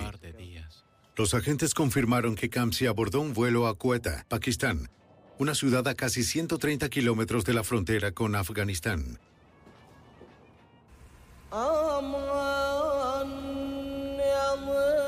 Dos semanas después del tiroteo en la sede de la CIA, se puso en marcha una persecución mundial del asesino. La investigación comenzaría casi a 13.000 kilómetros de distancia de la escena del crimen en la nación musulmana de Pakistán. En febrero de 1993, el pakistaní Mir Eimal Kansi, de 28 años, era buscado por el FBI por matar a dos empleados de la CIA y herir a tres en la autopista frente a la sede de la CIA en Langley, Virginia. Dos semanas después del tiroteo, los agentes se enteraron de que el 25 de enero, Kansi había tomado un vuelo de ida a Quetta, Pakistán, una ciudad a casi 130 kilómetros de la frontera con Afganistán. A esas alturas, él podía estar en cualquier parte. Encontrar al fugitivo al otro extremo del mundo presentaba problemas abrumadores para el agente especial del FBI, Brad Garrett. Una de las dificultades para investigar cualquier caso en el extranjero es que ante todo y para empezar no tienes jurisdicción. Tan solo somos un ciudadano más, un ciudadano estadounidense que viaja a un país extranjero, por lo que la clave para atrapar a cualquier fugitivo es desarrollar información de inteligencia, y lo hacemos como es natural a través de informantes. El FBI acudió al agente especial de supervisión de la DEA, Gregory Lee, en busca de ayuda. Dado que Pakistán había sido un país distribuidor muy importante de heroína y hachís, la DEA ya había establecido muchos contactos e informantes confiables durante los 10 años anteriores. Para el momento de la investigación, el agente Lee era el agente residente a cargo de la oficina de la DEA en Karachi, Pakistán. El ambiente de trabajo allí es totalmente opuesto al que un agente del FBI estaría acostumbrado a trabajar dentro de los Estados Unidos. Es como si literalmente nos cayéramos de un árbol cayendo en un lugar que nos es extraño en todos los aspectos, incluyendo el idioma, la infraestructura, cómo moverse, con quién hablar. Podíamos brindarle protección, armas, cualquier cosa que él necesitara para ayudarlo a realizar su investigación. En un país de 135 millones de personas, que era inestable a nivel político y con una corrupción rampante entre sus funcionarios, el FBI necesitaría toda la ayuda que pudiera obtener. El agente Garrett también se percató de que Kansi tendría muchos simpatizantes que podrían ocultarlo en Pakistán o incluso en el vecino Afganistán. Él sería respetado. En Afganistán, de hecho, fue respetado en Pakistán. La CIA en particular y el gobierno de los Estados Unidos en general no son muy apreciados en ninguno de esos países. Y como resultado, las personas no quisieron darnos información sobre él porque consideraron que lo que hizo fue, en palabras de algunos, heroico. En marzo de 1993, el Departamento de Estado de Estados Unidos declaró el presunto ataque de Kamsi a los empleados de la CIA como un acto de terrorismo y elevó a dos millones de dólares la recompensa por información que llevara a su captura. Con las bases del trabajo establecidas, el agente Garrett abordó un vuelo de 21 horas a Karachi, Pakistán. Cuando aterrizó, los agentes de la DEA ya habían hecho arreglos para que se reuniera con su primer contacto. Los agentes distribuyeron panfletos y cuadernillos con la foto de Kansi, publicando la recompensa de 2 millones de dólares en inglés, árabe y punjabi. Distribuyan este material a tantas personas como sea posible. La recompensa generó pistas desde lugares tan lejanos como Tailandia y Londres. Pero los informantes en Pakistán afirmaron que Kansi se escondía entre pequeños poblados y tribus fronterizas en Afganistán. La familia de Kansi era originaria de Afganistán. Sus raíces familiares se remontan a Afganistán. Había que tomar en cuenta que Quetta, la ciudad natal de Kansi en Pakistán, está a unos 130 kilómetros de Afganistán. Por lo que el vínculo natural que había entre Kansi, Quetta, su herencia familiar y Afganistán tuvo sentido. Los agentes viajaron a la casa de la familia numerosa de Kamsi en Cueta y entrevistaron a sus hermanos, que eran acaudalados propietarios de tierras. Ellos confirmaron que él los había visitado en enero, unos días después del tiroteo en Virginia. Kansi llegó sin avisar, llevando solo una maleta pequeña. Eso fue inusual considerando la duración del viaje desde los Estados Unidos. Sí, gracias. Los hermanos también pensaron que era extraño que Kansi no llevara puesto un abrigo, ya que el invierno en Pakistán entonces era muy frío. Kansi solo se quedó unos días y luego se fue tan rápido como había llegado. Él no les dijo a dónde iba y no habían sabido nada de él desde entonces. Por poco tiempo, solo lo suficiente. Unas semanas más tarde, los hermanos se enteraron de que su hermano Aymal era buscado por terrorista al ver unos reportajes de CNN. Nuestra tarjeta. Los agentes creían que era probable que Kamsi hubiera desaparecido cerca de la frontera con Afganistán.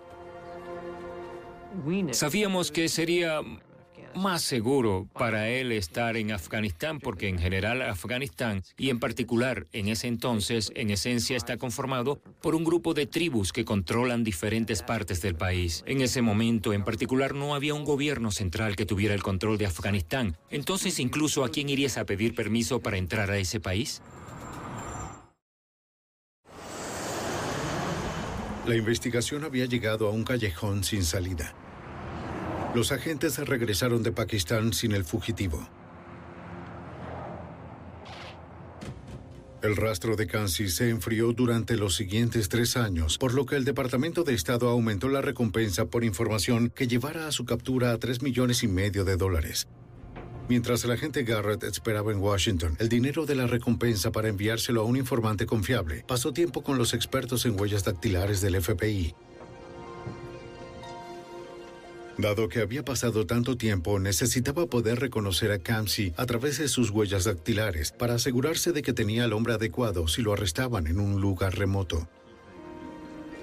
El agente estudió las crestas y estrías únicas de cada una de las 10 huellas dactilares de Kansi, que la Oficina de Inmigración le había suministrado años antes. También se le adiestró en cómo tomar las huellas digitales de un sospechoso en condiciones externas. Este era un caso que de verdad se tomó una gran parte de mi vida para trabajarlo. Y ah, además supongo, supongo que Uno de mis temores pudo ser que nunca lo atraparíamos y eso era, podía ser algo muy plausible. En abril de 1997, después de cuatro años de búsqueda, un agente del FBI en el consulado de los Estados Unidos en Karachi, Pakistán, recibió una llamada de una de sus fuentes más confiables. Sí, de acuerdo. El hombre afirmó que tenía información sobre el paradero de Kansi, pero el informante no quiso decir más por teléfono. Muy bien. Le dijo a la gente que esperara en un lugar público y que un segundo hombre lo contactaría por teléfono celular en una hora. Las concurridas calles de Karachi proporcionarían un buen camuflaje. Si personas no confiables vieran al informante hablando con un agente estadounidense, de seguro lo matarían. Según lo indicado, el agente esperó en la calle por la llamada.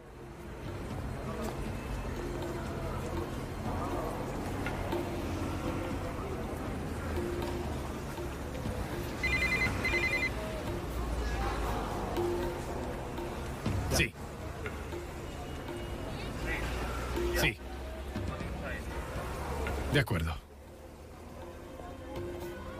El agente esperaba que su contacto tuviera información confiable que al fin llevara al FBI a Kansi.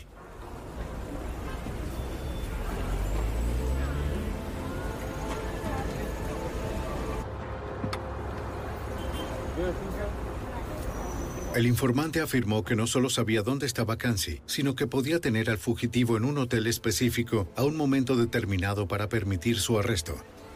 El informante representaba a un grupo de los protectores de Kansi que decidieron que el dinero de la recompensa era mucho como para dejarlo pasar. Los niveles más altos del gobierno de los Estados Unidos estaban involucrados. La Casa Blanca aprobó un plan de arresto secreto. Entonces el secretario de Estado obtuvo el permiso del líder pakistaní para que los agentes de los Estados Unidos llevaran a cabo la operación. Pakistán es muy sensible a su imagen. Son personas muy orgullosas. No les gusta la idea de que un pakistaní sea señalado como un terrorista internacional. Alguien que viajase a Washington, al otro lado del mundo, con el propósito de asesinar a empleados de la CIA, para ellos es una gran vergüenza. Bienvenidos, caballeros. Los agentes llegaron a Pakistán con un equipo de operaciones especiales del Centro de Capacitación del FBI en Cuántico, Virginia. Tendrían que sacar a Kansi de una habitación de hotel en una remota ciudad desértica en el centro norte de Pakistán, donde su informante prometió que estaría. A cada miembro se le asignaría una tarea, basados en un informe de vigilancia sobre el diseño del hotel. Y aquí creemos que está. Los agentes ocuparon una habitación frente al hotel donde el informante afirmó que Kansi se hospedaría. No tenían forma de confirmar de manera independiente si Kansi estaba allí. Todo lo que tenían era la palabra del informante. Un guardia de seguridad allí. Sí. El informante le dijo a los investigadores que la habitación de Kamsi estaba en un piso superior. Eso, les mostraré. De acuerdo. Basados en la descripción del informante sobre la distribución interior, los agentes primero tendrían que asegurar el vestíbulo, luego las escaleras antes de entrar en la habitación de Kansi. El informante agregó que el hotel no cerraba la puerta principal y no tenía guardia de seguridad. Estar justo aquí. Señala, muéstranos dónde está. Tomamos esa información y desarrollamos un plan de arresto. Cómo íbamos a entrar en la habitación, quién se encargaría de la seguridad en el pasillo, qué íbamos a hacer una vez que estuviéramos allí, ya que es de suma importancia en escenarios de arrestos que todos sepan con exactitud a dónde ir y lo que se supone deben hacer. Cada uno tenía tareas asignadas. Una vez que aseguraron el vestíbulo y las escaleras, el agente al frente haría salir al fugitivo de su habitación llamándolo para la oración de la mañana. Se colocaron sus chalecos y verificaron sus armas. Para ocultar su equipamiento usaron shalwar camisas, ropa tradicional pakistaní sobre su atuendo occidental. El 15 de junio de 1997, la operación para arrestar a Mir Eimal Kansi entró en acción. El equipo llegó a las 4 de la mañana pensando que habría menos personas en la calle a esa hora tan temprana. Pero cuando intentaron entrar al hotel encontraron la puerta principal cerrada con llave. No pudimos entrar, así que ahí estaban cuatro estadounidenses vestidos con atuendos pakistaníes a las 4 y 5 de la mañana fuera de ese hotel. Sin duda, la ansiedad era mucha, sobre todo debido a donde estábamos. Era un sueño surrealista. Para empeorar las cosas, la calle estaba llena de personas que con seguridad notaron que los estadounidenses estaban fuera de lugar. No nos dimos cuenta de que en ese lugar en particular hacía mucho calor en el verano. Así que la gente comenzaba a trabajar a las 3 o 4 de la mañana y la calle estaba llena de gente. Así que es otra cosa que no, no lo previmos. El informante se había equivocado respecto a la puerta cerrada.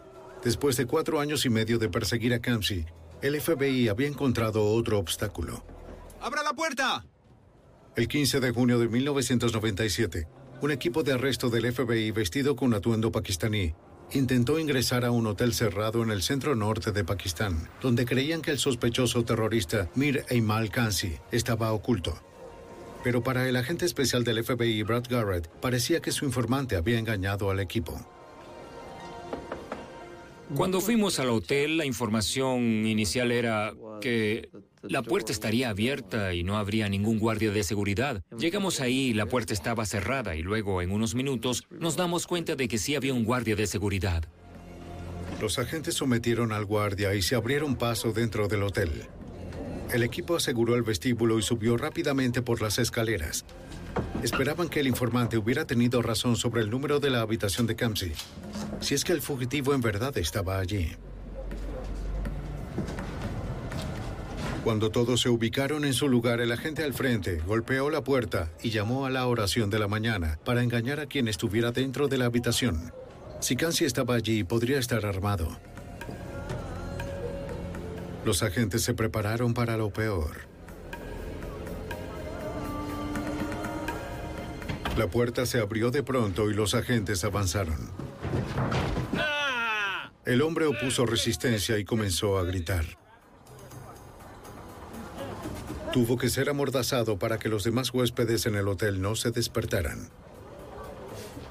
Le pregunté luego de que se calmó un poco si le quito la mordaza, prometerá no gritar más y él dijo sí, así que le quitamos la mordaza. Él no gritó más. Le pregunté su nombre. Me dijo una obscenidad en inglés. No se parecía a su foto, había engordado. Y me dije, no estoy seguro de si este es el hombre correcto. El agente esperaba que la huella digital del hombre coincidiera con las impresiones que Kamsi había suministrado a inmigración seis años antes. Entintó el pulgar del sospechoso y lo comparó con la huella conocida del pulgar de Kamsi.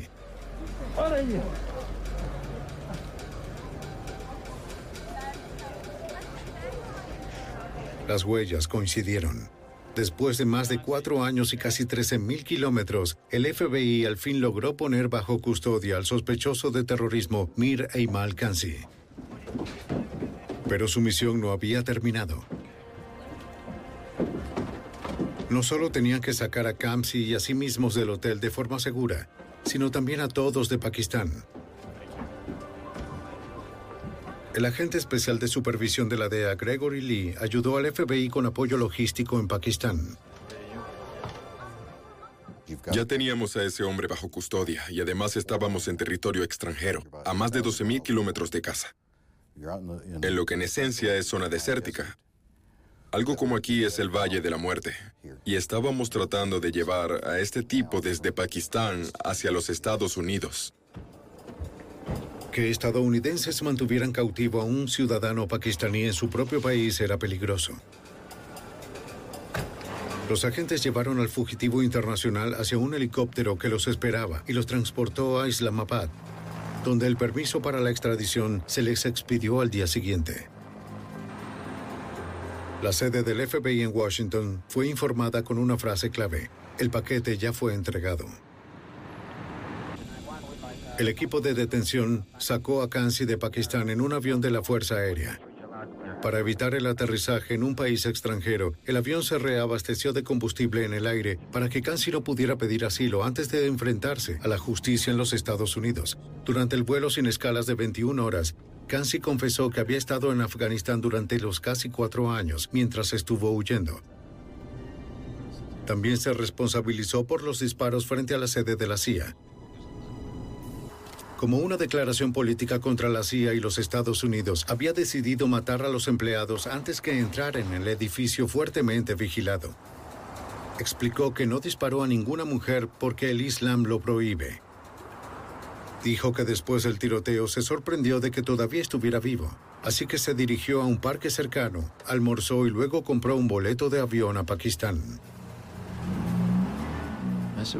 Le pregunté entonces por qué dejaste de disparar, porque antes nos dijiste que tenías muchas municiones contigo, esas municiones que encontramos en tu apartamento, y me dijo que ya no tenía a quienes dispararles. Afirmando que había hecho su declaración libre y voluntariamente, Kansi firmó su confesión. Después de llegar a los Estados Unidos, un helicóptero transportó al prisionero a un lugar seguro. Bajo una fuerte vigilancia, los agentes entregaron a Kamsi a la policía del condado de Fairfax para enfrentar los cargos de asesinato y asalto. El detective del condado de Fairfax, Jeff Miller, recuerda ese día. Haberlo capturado y traerlo de regreso a los Estados Unidos le mostró al resto del mundo que los Estados Unidos, el FBI y la Agencia Central de Inteligencia no permitirán que este tipo de cosas ocurran sin hacer algo al respecto. No importa cuánto se tarden, no importa dónde este tipo de personas se puedan ocultar. Los Estados Unidos hará todo lo que esté en su alcance para rastrear a estos individuos y entregarlos a la justicia. Kansi fue declarado culpable de asesinato, tiroteo intencionado y de uso de un arma de fuego en la comisión de un delito grave. Fue condenado a muerte y su ejecución fue programada para el año 2002. A raíz de los disparos se colocaron recordatorios de las víctimas asesinadas en la carretera 123, donde cayeron bajo las balas del pistolero. La CIA reforzó su seguridad en el complejo Langley y en todas sus oficinas alrededor del mundo. La investigación exitosa resultaría ser una más en la larga línea de sus batallas contra el terrorismo.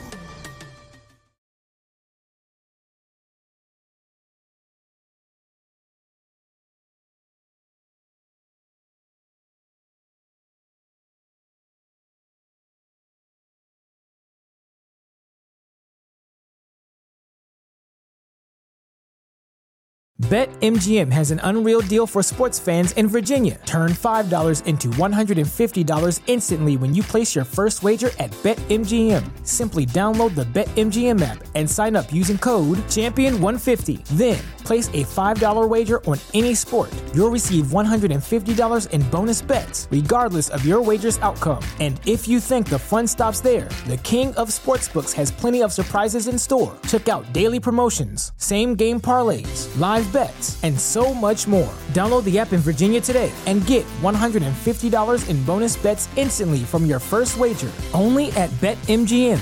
BetMGM and GameSense remind you to play responsibly. See BetMGM.com for terms. 21 plus only, Virginia only. New customer offer, subject to eligibility requirements. Rewards are non withdrawable bonus bets that expire in seven days. Please gamble responsibly. Gambling problem? Call 1 800 Gambler. Promotional offer not available in Washington, D.C. ¿Te preocupas por tu familia? Entonces, ¿por qué darles solo huevos ordinarios cuando pueden disfrutar de lo mejor? Eggland's Best, los únicos huevos con ese delicioso sabor fresco de granja, además de la mejor nutrición, como 6 veces más vitamina D, 10 veces más vitamina E y 25% menos de grasa saturada que los huevos regulares, además de muchos otros nutrientes importantes. Así que, dales los mejores huevos. Eggland's Best, mejor sabor, mejor nutrición, mejores huevos.